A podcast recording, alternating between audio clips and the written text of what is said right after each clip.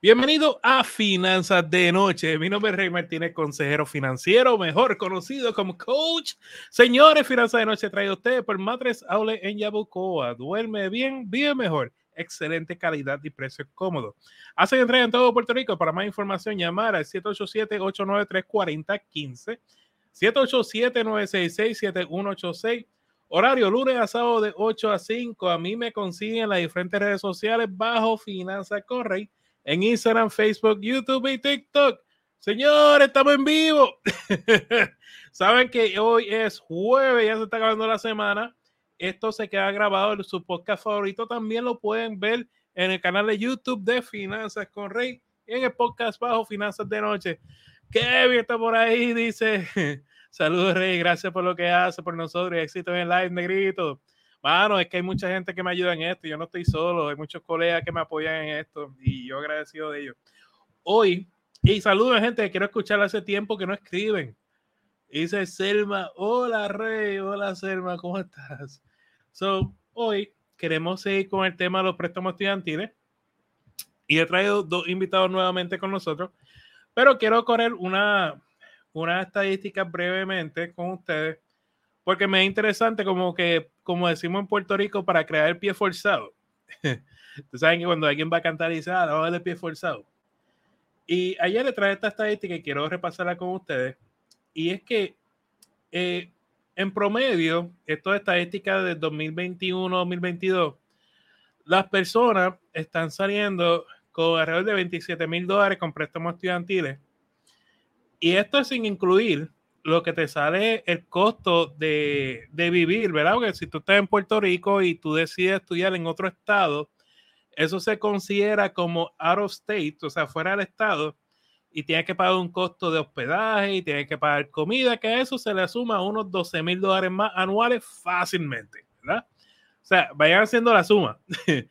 un, un, bachillerato de, de, cuatro años fácilmente se te puede trepar en 80 mil dólares muerto de la risa. ¿Qué pasa? Cuando tú vienes a ver en promedio, este es el promedio de todas las personas que tienen préstamo estudiantil, y dígame usted dónde está usted con su préstamo estudiantil, se gradúan con 37 mil dólares en préstamos estudiantiles. ¿Está bien? Eh, para que te tengas idea, cuando tú sumas el total de los préstamos estudiantiles, estamos hablando de 1.7 trillones de dólares.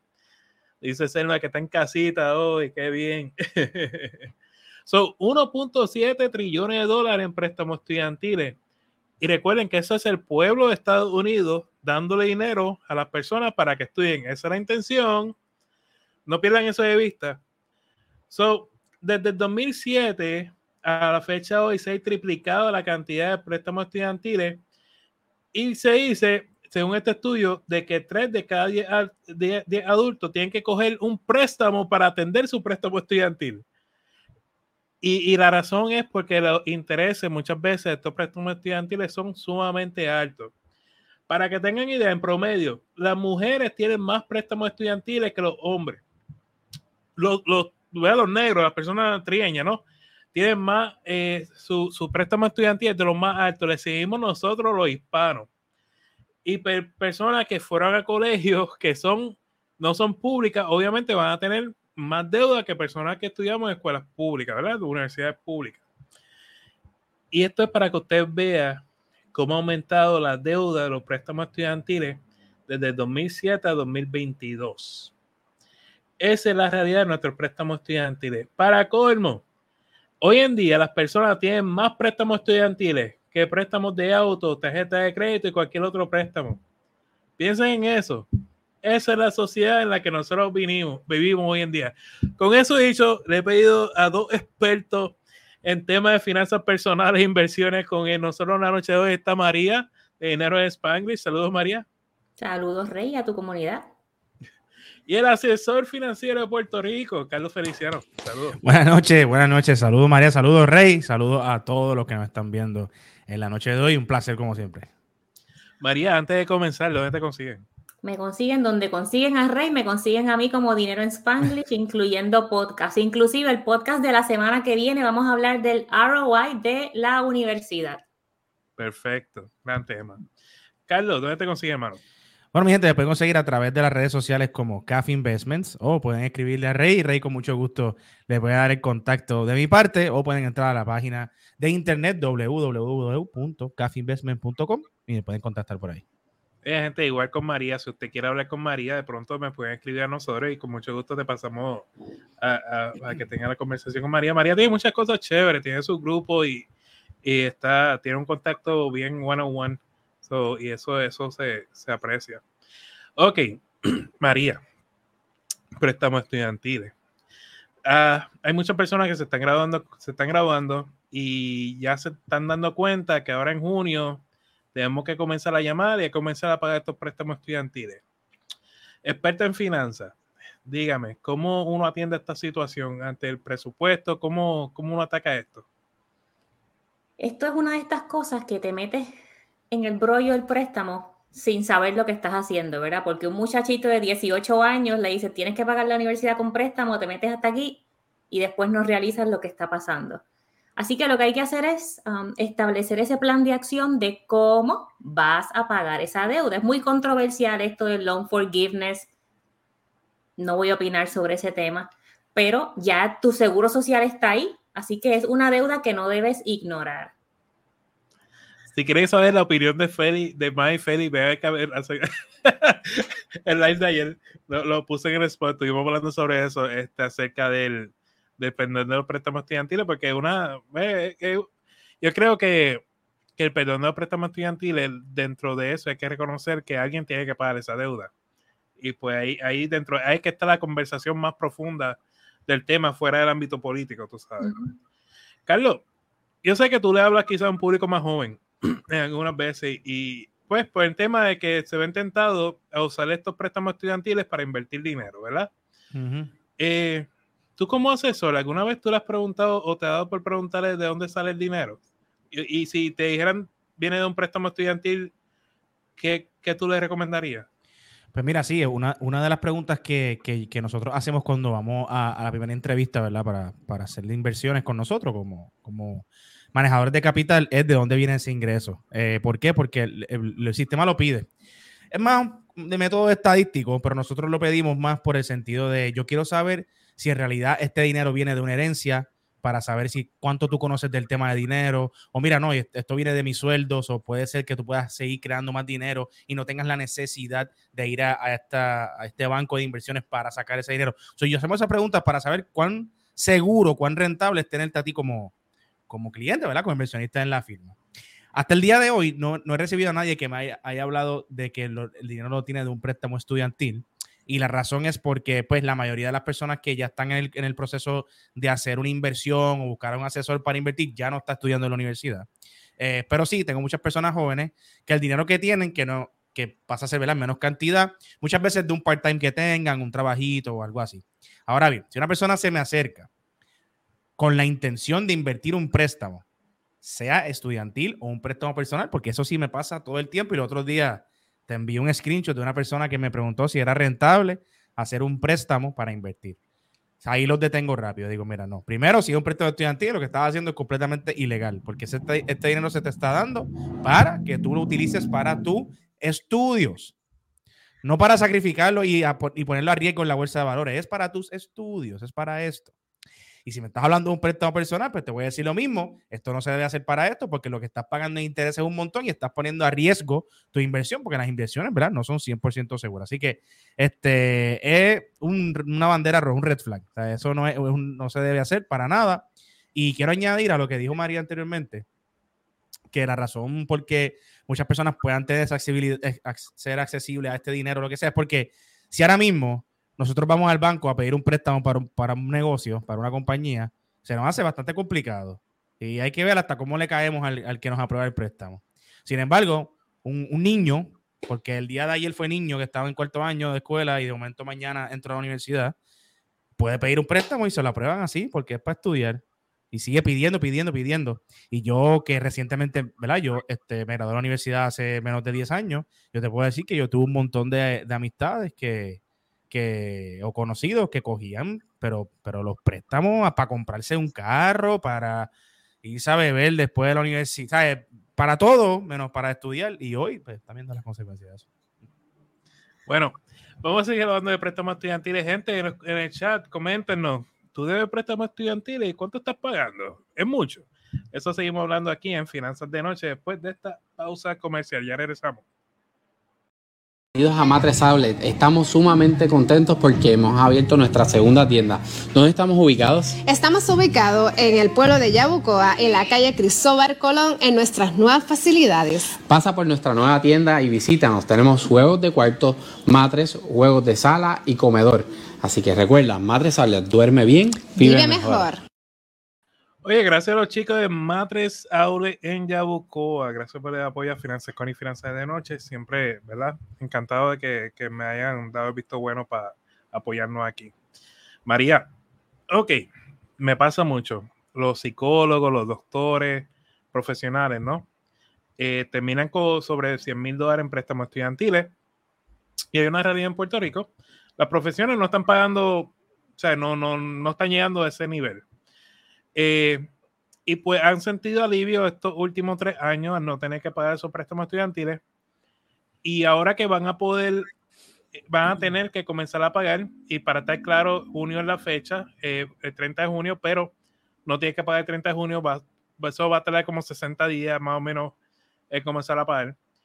Eh, mano María, la cantidad que van a pagar es una cosa absurda. O sea, tú terminas con 100 mil dólares en préstamos estudiantiles tú tienes, hay opciones, tú puedes decir no pagar, pero entonces se te acumulan los intereses. ¿Qué, qué tú recomendarías a estos profesionales? Mire, estos profesionales, específicamente de Puerto Rico, no le digan a Rey brinquen en chanco y ya. no, yo, yo, yo, yo, oye, para estar claro, yo no tengo ningún problema en que alguien brinque, porque pues hay que hacer lo que hay que hacer. No, mire, hay que ir un pasito atrás, ¿verdad? Y, eh, los adultos que nos ven y que están guiando a los muchachos, hay que establecer bien, nosotros como puertorriqueños, y digo nosotros como puertorriqueños porque los tres que estamos aquí somos de Puerto Rico, nuestra cultura se inculca mucho, estudia, estudia, estudia, para que tengas una profesión y ganes buenos chavos. Hay que analizar eso antes de meter las patas. Eh, dirijan a sus, a sus jóvenes, ¿no? Hay trades, hay electricistas, plomeros y otros tipos de trabajo que también pagan bien, o sea, y no requieren la cantidad de préstamos estudiantiles. Obviamente necesitamos doctores y a los que están ahí, yo tengo gente conocida que me dicen, yo nunca voy a terminar de pagar mis préstamos estudiantiles. Y es la realidad de esos profesionales, porque tienen un salario de Puerto Rico y unos préstamos estudiantiles a nivel USA. ¿Qué van a hacer? Nada. Vuelvo otra vez, tienes que establecer cuáles son tus ingresos y distribuir ingresos a lo que lo merece primero, a tu estabilidad, tu seguridad, etcétera, y los préstamos, hay que hacer un plan con ellos. Me parece, es que, exacto, eh, eh, eh, y ese plan, cuando tú lo colocas dentro de un presupuesto, veo los comentarios, gente, estoy viendo los comentarios. cuando tú estableces un presupuesto, ves que te va negativo, pero hay que tener en cuenta, esto funciona al revés a, lo, a, a cómo tú invertir dinero, ¿verdad? Porque si se te acumulan interés sobre interés, interés en deuda, ah, o sea, eso, es un problema. algo, que, um, perdón, algo que mucha gente hizo súper bien en este tiempo es pusieron ese dinero en un high yield savings account. En vez de gastarlo, lo guardaron, le ganaron unos dolaritos por ahí. El que hizo eso está en las papas. Ahora le mete un buen pago y sigue para adelante. El que no, el que se lo gastó, en cabulla vuelve y tira, hay que volver a pagar esas deudas.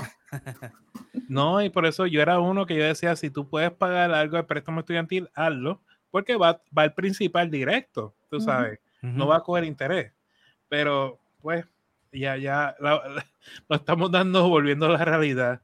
Entonces, Carlos, un tema que trajo María, que, que me parece interesante, y ahorita estaba hablando, hablando incluso con mi padre, es la falta, pensamos muchas veces que esta, ¿qué palabra tú usaste, eh, María, para como, eh, hay, ejemplo, carpintero, handyman, trades, los, los trades pensamos, especialmente aquí en Puerto Rico, no sé tanto Estados Unidos, pero aquí estoy bastante seguro, que si tú no vas a la universidad y estudias una profesión a era de cuatro años, como que no lograste algo en la vida, ¿verdad?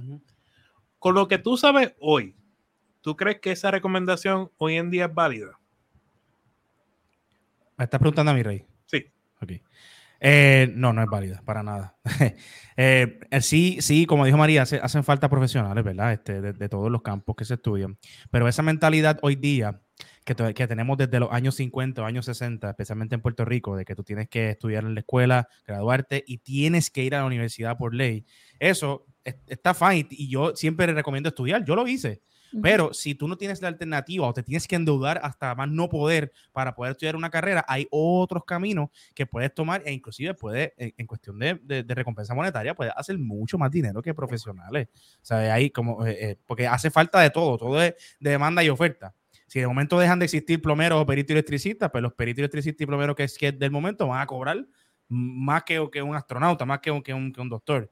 Y, y, hoy día, como, como está la industria de trabajos, hoy día con la necesidad de empleomanía que hay, que lo, hemos visto desde el 2020 otro nivel, hoy día con la felicidad de la tecnología, de que cualquier persona puede con un teléfono utilizarlo como herramienta de trabajo, ya lo que son las profesiones de antes que tenías que hacerlo, tienes que estudiar, hoy día se puede, puede ser otras cosas, pueden ser cursos técnicos más cortos, eh, un montón de alternativas que terminas con mucho menos deuda de préstamos estudiantiles y terminas al final del día ganándote, puedes ganarte, ¿verdad? Pues, el dinero que, que tú quieras.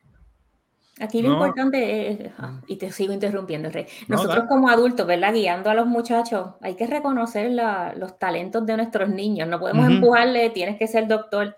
Pero igual, o sea, si tú me preguntas a mí hoy, yo hubiese abierto una compañía de pintura. Aquí pintaron una habitación en Estados Unidos, un cuarto, cuatro paredes, 300, 500 dólares.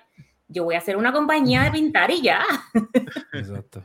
Sí, es que es verdad, porque eso es lo que yo digo muchas veces creo que estamos forzando a, los jóvenes a, entender que tiene que estudiar, tiene que estudiar. Yo entiendo que sí, este, quizá un, un, año para estudiar algo que, una destreza que quizás quieras desarrollar, pues magnífico. Pero no, no sé si cuatro años es necesario, sea, Para, para todo el mundo, como que, porque para estar claro, para estar súper claro, con estos préstamos estudiantiles, tú pides más de lo que tú necesitas te vas de viaje. o sea, y no es, todo, no, no el mundo, no, pero mucha gente se va de viaje, otros, como dice Carlos, se van de jangueo, eh, y se pierde la intención de préstamo estudiantil. So, y muchas veces también está tratando de complacer a los padres. Entonces, tú, dice Wanda, buenas noches. Ah, buenas noches, Wanda. Entonces, María, como, como madre, eh, ¿cómo tú ves esto, mano? De, que yo entiendo, hay una necesidad de que mi hijo se, llegue a ser alguien en la vida, ¿verdad? Y uno quiere lo mejor. Pero, ¿qué tú le recomiendas? O sea, si, si, si tu hijo tiene que estudiar en la universidad, ¿es algo obligado? En casa los dos somos profesionales de universidad con maestría, certificaciones, etc. Estamos divididos 50-50. Yo digo, puede tomar un asociado para que sepa de negocios y no me lo cojan de bobo, ¿verdad? Pero después, como dijo ahorita, identificar los talentos. Y yo busqué otra, otras estadísticas, Rey. Cuando tú miras primero el, el average de un préstamo estudiantil, ¿verdad? Están los médicos y esta gente súper alto, están los que se fueron a estudiar artes, historias, cogieron unos préstamos y, y ya. Se tardan casi 10 años en pagarlo el promedio. ¿Qué, ¿Qué opción yo le doy a mis muchachos como madre? Además de decirles tienes que ir al menos a tomar un curso de dos años o de cuatro años, y Carlos puede hablar de esto después, esto no está disponible en Puerto Rico, pero las inversiones en planes de universidad, si mis finanzas como adulto están en orden, pues ya yo hice a Marcos el Florida Prepaid, Isabel tiene un 529, y eso es dinero que va directamente a las inversiones de la universidad. Este, yo he hablado, yo tenía una jefa hindúa que me dijo, a mí eso no me gusta, pero yo voy a dejar de pagar mi hipoteca y yo voy a seguir trabajando hasta que los niños terminen la universidad y el dinero que yo pago de la hipoteca, entonces lo ayudo a pagar la universidad. Nosotros como padres los podemos guiar qué carrera va a elegir de acuerdo a tus talentos, pero económicamente, si estamos en el privilegio de que podemos hacerlo, pues podemos encaminarlos a un mejor futuro financiero. No es lo mismo llegar a la universidad con cero tengo que pedir préstamo a decir, bueno, mami me va a dar mil pesos mensuales o aquí está mi 529 o mi prepaid college plan y esas otras alternativas. Dice Rocky, correcto, no es válido. Ok. Muy bien. Entonces, eh, yendo por ese lado, Carlos, quizás hablando un poquito más del tema de inversiones, eh, em, yo sé que en Puerto Rico no creo que exista el 529, ¿verdad? No, no aplica aquí. Entonces, eh, ¿tú como asesor típicamente qué recomienda a las personas? Mira, que aquí hay dos alternativas. Aquí la primera alternativa es ir al banco, como siempre digo, el banco más popular de Puerto Rico, que tiene una cuenta de, educativa que pues es súper chévere, tiene el mismo funcionamiento, lo único que pues, al final del día, como le expliqué, el banco no es una universidad, es un banco, que le da el cheque a los 18 años, le da el cheque por la cantidad completa a ese, a ese joven. Y si tú cambias de, pensar o ese tu hijo quería hacer una cosa, pero ahora no, lo que sea, pues, tiene un cheque de tanta cantidad de dinero que hay muchos padres que son responsables y están ahí encima de ellos, pero al final del día, ¿verdad? Pues muchas personas se pueden descarrilar.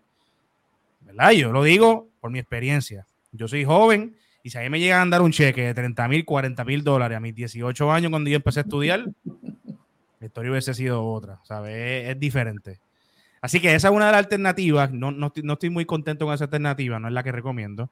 La que sí recomiendo es abrir una cuenta de inversión este, tradicional, lo que es un broker account individual de, los padres. Puede ser en conjunto o puede ser individual, eso depende. Y que ¿verdad? puedan poner una cierta cantidad mensual para que su, ya cuando su hijo o su hija va a llegar a los 18 años, pues puedan entonces estudiar.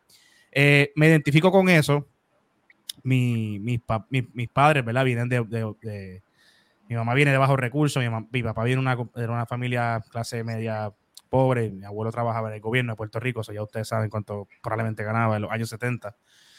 Pero ellos dos, los ambos, ¿verdad? Pues estudiaron en la universidad, nunca se graduaron, mi mamá le faltaron dos clases para poder terminar, tuvo sus dos hijos, así que no pudo terminar. Eso, su plan de vida, ¿verdad? Pues era poder darle estas herramientas a sus hijos y cuando yo llegué a la universidad, eh, pues mi sorpresa fue que no existía una cuenta de 529 ni de la educación, pero mi mamá pues hizo el sacrificio de, unos chavitos que, que, podía ahorrar o lo que sea, pues me, pagaba el semestre en la universidad. No es que me daba luchado a mí, es que pues, la, de la universidad. Y, ese fue, yo creo que el regalo y la herramienta más, más, poderosa que me pudo dar, porque me dio esa educación de, de, bachillerato en ese caso, sin yo tener que ahora, pues tener que, que tener que pagarlos en préstamos estudiantiles, que no es la situación de todo el mundo, como menciona María, pero si tú tienes la alternativa como padre o como madre de poder hacer eso, pues es muy bonito porque le das una herramienta, ¿verdad?, para el resto de tu vida a tus hijos y, un camino un poco más fácil. María, eh, los muchachos cuando están en la universidad, los padres, si no pueden pagarle todos los estudios, ¿verdad? Eh, ¿Tú crees que, que deben pedirle a los hijos que trabajen también? Mira, a mí no se me cayó un canto por trabajar. Yo como, como Carlos, en casa vivíamos del Seguro Social. A mí mi universidad me la pagó Clinton y el trabajo. Yo busqué un trabajo que pagara universidad, me pagó casi toda la maestría, tomé un préstamo estudiantil de 5 mil dólares, no se me cayó un canto, mira, voy aquí completita. Eso Estás viva. Se hace lo que hay que hacer, ¿verdad? Eh, uno le da alternativas hasta donde se pueda y si no, vamos a trabajar. Dice John, buenas noches. ¿Sería una alternativa correcta o incorrecta hacer un préstamo personal para salir 48 mil dólares en préstamos estudiantiles o el remedio es peor que la enfermedad? Ok. So, el problema con esto, y de nuevo tenemos un taller que se llama Préstamos Estudiantiles 101, que va a ser el próximo lunes, que vamos a estar hablando de estos temas bien específicos. Paso por mi página finanzacorri.com para que te registres. El problema es este, y es parte de lo que hablamos en el taller, es que si tú te sales del sistema y te, te pierdes las protecciones que te brinda el gobierno federal, ¿verdad? Entonces, dentro de esas protecciones está tú poder congelar el pago, tú poder lograr que te perdonen el préstamo, hay unos beneficios. Si lo pasa a un préstamo personal y no lo puedes pagar, ahí sí, pues otro tema que, que tendríamos que hablar. Así que ve al taller, eh, y Paola, que quien va a estar más bien hablando de la calculadora y cómo calcularlo, y va a entender qué, qué opción realmente te, te, beneficia. Sí, que, que, es importante porque también yo, yo tengo familiares que, que, se han quedado sin trabajo y, y, y, le congelan, ¿verdad? Ese, ese, los ayuda al gobierno federal, que si fuese un préstamo personal, no hay, no hay, no hay break, o sea, tienes que pagarlo sí o sí. Sí, por eso que aunque pone que tenga una situación de, de enfermedad o algo, es cierto, se va acumulando interés sobre interés, pero por lo menos tiene un break, tú sabes que pues dice los intereses de préstamo estudiantil son deducibles en la planilla, pero el préstamo personal no. Eso es otro tema. Eso es del gobierno y para el gobierno y para el pueblo. Ay, María. María, entonces íbamos diciendo, So, entonces, tú, tú entiendes que es razonable que un padre le pida al hijo o a su hija, ¿verdad? Eh, que, estudie, que estudie y trabaje. O sea, no, no es como que una era de esclavitud. Yo lo veo también como depende de la profesión. Hay profesiones que te requieren un montón de horas, ¿verdad? Si tú vas a estudiar arquitectura o medicina o algo así, pues mira, pero yo estudié contabilidad, finanzas, mi esposo estudia ingeniería, los dos trabajamos desde, desde los 18 encima y no hemos tomado un break desde ahí. otra vez, como papá tenemos que reconocer los talentos y lo que pueden hacer nuestros niños. Y hay niños que crecen sin padres y tienen que hacerlo, así que estamos hablando desde la posición del privilegio. Hay quienes no tienen esas preguntas, hay quienes tienen que irse a trabajar porque no hay de otra. Entonces, pues, ¿Y tú, Carlos, qué opinas sobre esto? Señor, yo trabajé desde como los 15 años, yo en 20 cosas diferentes y después cuando entré a la universidad este, tenía un trabajito en, en, Sears, trabajé en Sears, me acuerdo, a los 17 años y ahí no he parado hasta el día de hoy. Pero, mi, checate esto, yo trabajé, en mi, caso, ¿eh? como, como, dice María, estoy hablando de mi perspectiva de vida y lo que yo he vivido, no es el resto de las personas. Mi perspectiva de vida es que yo a, mí, a mí, como mencioné, en la universidad, pues me la pagaban. Pero ya, más nada, nada, nada más. No había mesada, no había comida, no había gasolina, no había nada. eso yo tenía que trabajarlo, ¿verdad? Para poder tener eso, ese dinero, dinero extra. Pero yo nunca, por lo menos yo, nunca sentí la presión de hacerlo. So, mi prioridad siempre fue estudiar y por debajo de estudiar era como que quiero trabajar para, para poder salir y hacer todas esas cosas. Sin embargo, y que conste, yo estudié eh, ingeniería química, o sea que, como dice María, por, profesión también. Sin embargo, tengo compañeros que nunca terminaron porque ya su prioridad no era estudiar, su prioridad era trabajar. Y entonces dejaban los estudios a un lado y te puedo decir que el 95% de los que te estoy mencionando no, terminaron la carrera, porque entonces ya al final, pues trabajar era más importante o, mira, ¿para qué yo voy a seguir estudiando si ya me gano 2.000, 2.500 de donde estoy? Y pues perdían la perspectiva de de por qué empezamos primero a estar en la universidad, etcétera, etcétera. Así que todo, en verdad, depende. Es verdad, porque yo he escuchado muchas veces, María, eh, y te lo digo por, porque pues, lo he escuchado, que dicen, no quiero que mi hijo estudie porque una vez comienza a ver dinero, se va a enamorar del dinero y va a perder la perspectiva de los estudios. Eh, ¿qué, ¿Qué opinas? Eso es educación y perspectiva. Yo, ah, mi primer trabajo fue en Sam's Club, Carolina, Parque Escorial. Para mí eso fue un brinquito, ¿verdad? Yo nunca me vi ahí trabajando forever, pero era porque en mi mente había un deseo de superación y eso venía de yo ver mi familia y cómo se habían chavado en esos trabajitos retail, ¿verdad? Y yo tenía esa perspectiva y, y mi meta era darle el diploma a mis papás. Más nada, ¿dónde está el diploma? Yo no sé, esa era mi meta. Entonces, cada uno de nosotros tiene una perspectiva diferente. Pero volvemos aquí a los préstamos estudiantiles. ¿Vale la pena meternos en todos esos préstamos por obtener el papel? Esa era mi, pregunta final. Ah, Carlos. Entonces, y, María la, la, dijo igualita como lo estaba pensando. ¿Vale la pena tomar un préstamo estudiantil para un bachillerato? Yo creo que va a perder, va a depender de muchas circunstancias, hablar, en forma general, no, no, no, creo que se pueda, pero si, si tú puedes mirar tus alternativas, mirar otros caminos que se parezcan a lo que tú quieras hacer o lo que de verdad te guste hacer, que puedas tomar otra ruta, eh, es, mucho, es mucho mejor. Al final del día, poder graduarte eh, con poca deuda o sin ninguna deuda es mucho mejor que, estudiar medicina y, graduarte con 500 mil dólares en deuda. Eh, no, lo dejen, no se dejen llevar por los estatuses por los nombres, por los títulos. Yo, como les dije, yo soy ingeniero y yo no sé ni dónde está mi diploma de maestría y bachillerato. Yo no me dedico a eso. Yo emprendí en lo que sí me gusta, que si lo hubiese pensado bien, sí, y esto es importante, ¿verdad? Sí, el estudiar en la universidad me dio herramientas, me dio herramientas. El estudiar me dio herramientas, me dio networking, me ayudó a trabajar en equipo, me ayudó a muchas cosas, ¿verdad? Que tú puedes conseguir en otros lados, necesariamente ahí, que los apliqué al momento de emprender. Pero no se dejen llevar por los títulos, por las posiciones, por los grados de, de, de estudio, mi gente, eso no sirve para nada. Al final del día, cuando tú vas, a, cuando tú vas al banco, tú pagas tus deudas con dinero, ¿verdad? Y, y quien tiene más dinero es la persona que menos deudas tenga, ¿verdad? Y, pueda mantener ese balance perfecto. Así que, en mi opinión, al final del día va a depender, pero si puedes buscar otras alternativas y otras rutas que no sea primero conseguir un préstamo estudiantil, mi recomendación es que hagan eso. María, antes de soltarte, ¿vale la pena?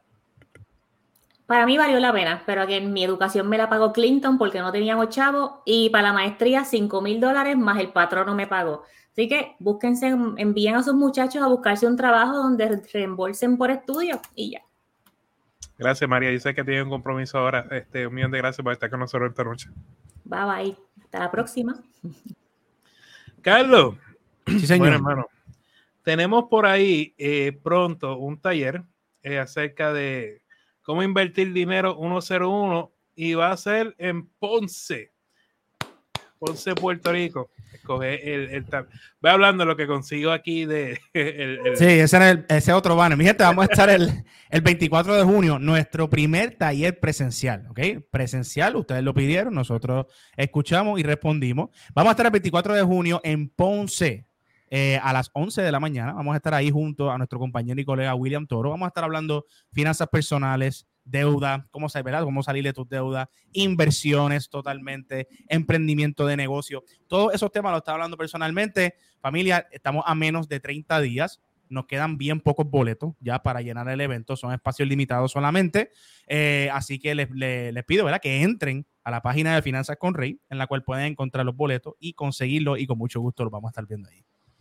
Estoy ya estamos terminando todo, o sea, eh, acabamos de imprimir los panfletos, acabamos, eh, es algo que, que de verdad súper emocionado, algo que hemos pensado. Esto es un tema, gente. Yo, bueno, y Carlos puede dar fe, que yo eh, hablamos de esto, ya va sobre, sobre un año, ya vamos hablando sobre lo que va a ocurrir en Ponce. Hace un año atrás, Carlos y yo le hemos dando la vuelta, dándole la vuelta, y, y ver que se va a lograr lo que una vez soñamos, eso es eh, una Bello. cosa que yo no tengo palabras, mano. Sí, así, así, así mismo, yo creo que, mano, yo, y sé que al igual que tú, hemos, hemos, a base de la consistencia del trabajo que nosotros hacemos todos los días, de que inclusive son las 8 de la noche y todavía estamos aquí, ¿verdad? Es, eh, eh, no, no, hay, recibimos fruto, ¿verdad? Y, y, nos encanta todo, pero para mí, esto que nosotros vamos a hacer de poder presentarnos presencial ante, ante Puerto Rico, ante la gente, ¿verdad? Que tanto nos ven hacia a través de cámara, es una de las cosas más importantes que puedo poner en mi, en mi lista de, de cosas que, que, lo, que, vamos a lograr. Que, que, el bucket y, list. El bucket list, exactamente. Y, y, de ahí, este, si Dios lo permite, ¿verdad? Y, y lo siguen eh, eh, pidiendo, seguimos entonces en, en diferentes rutas. Hacia sí, porque la idea es poder llegar a más pueblos y poder llegar a más gente llegar a, a, la comunidad, impactar, da, llegar a este mensaje de esperanza que se puede, ¿verdad? Y, y, llegar más allá de Puerto Rico, llevar este, este taller a muchas partes en el mundo. Ese es el sueño total, ¿verdad? Y un poco compartiéndolo en, en voz alta. Eh, pero yo, yo entiendo que, que, este paso es importante que lo demos. Uh -huh. lo, lo, es, y estoy bien entusiasmado este, por este gran proyecto, ¿verdad? Y gracias a ti, ¿verdad? Por, por, por por darme la oportunidad. Nosotros llevamos tiempo pensando, gracias a William, que nos dio el, el, el local para hacerlo y va a estar con nosotros también. Sí, sí, de verdad que sí. Estamos bien contentos y sé que vamos a dar lo mejor. Eh, va a ser totalmente diferente a lo que hemos hecho en, en, en, talleres virtuales, totalmente diferente a los videos que ven de nosotros, a los live. Ahí vamos a estar en persona tú a tú, vamos a estar hablando con nombre y apellido de las cosas, vamos a estar desahogándonos, eh, diciéndote, mano, hay que abrir los ojos, hay que hacer esto, hay que hacer esto, hay que hacer esto para poder coger la ruta hacia, hacia lo que estamos buscando. Así que estamos bien, bien motivados. Bueno, Carlos, un millón de gracias por acompañarnos la noche de hoy. Gracias a ti, Rey, como siempre, por siempre ¿verdad? invitarme a, a, este, a, este, hermoso programa y a comunidad. Familia, que tengan bonita noche y cualquier cosita que ustedes necesiten sobre el tema de finanzas e inversiones, estoy a sus órdenes. Muy bien. Gente, también el próximo lunes, le iba comentando, eh, tenemos el taller de, de préstamos estudiantiles 101. Este taller es dirigido para personas que no, eh, no sepan lo que es un préstamo estudiantil, a qué me estoy exponiendo al tomar un préstamo estudiantil, padres que vayan a firmar un préstamo estudiantil y no tengan idea qué está firmando, si lo tengo que pagar ahora, si se afecta tu crédito, cuándo, cómo es el pago, a quién llamo, eh, personas que tienen préstamos estudiantiles, ahora que comienzan a pagar, cómo es el proceso, cuáles son los números de teléfono, cómo hago yo para refinanciar o cómo hago yo para consolidar sin que me afecte mi crédito o afecte a otra persona, ¿verdad? So, eh, y lo explicamos eh, desde la historia del préstamo estudiantil, de dónde surgen estos préstamos estudiantiles, a dónde estamos hoy y cómo lograr salir de tu préstamo estudiantil. Incluso cómo lograr que te perdonen el préstamo estudiantil, cómo cualificar para que te perdonen el préstamo estudiantil. Y eso va a ser el próximo lunes. Así que aprovecha. Honestamente, para hablarle con ¿verdad? Eh, honestidad, no, no sé si vamos a repetir el taller hasta en un tiempo. Así que si de verdad te interesa el taller de préstamos estudiantiles, eh, ve a mi página finanzascorri.com y regístrate. Eh, lo voy a grabar, o sea que una vez termine el taller te vamos a enviar el enlace para que tú puedas ver el taller cuantas veces tú desees. Y obviamente vas a tener el apoyo de nosotros. Si cualquier duda o situación, pues nos puedes escribir. Con mucho gusto te apoyamos. Obviamente sabiendo ya la información es más fácil trabajar contigo. Gente, lo importante, ah, ya jueves, se acabó finanzas de noche esta semana, los veo el martes, porque el lunes tenemos el taller de préstamos estudiantiles. Así que recuerden, vivan como nadie para que luego puedan vivir como nadie. Y sobre todo, sueña en HD. Muchas bendiciones, gente. Que tengan excelente fin de semana.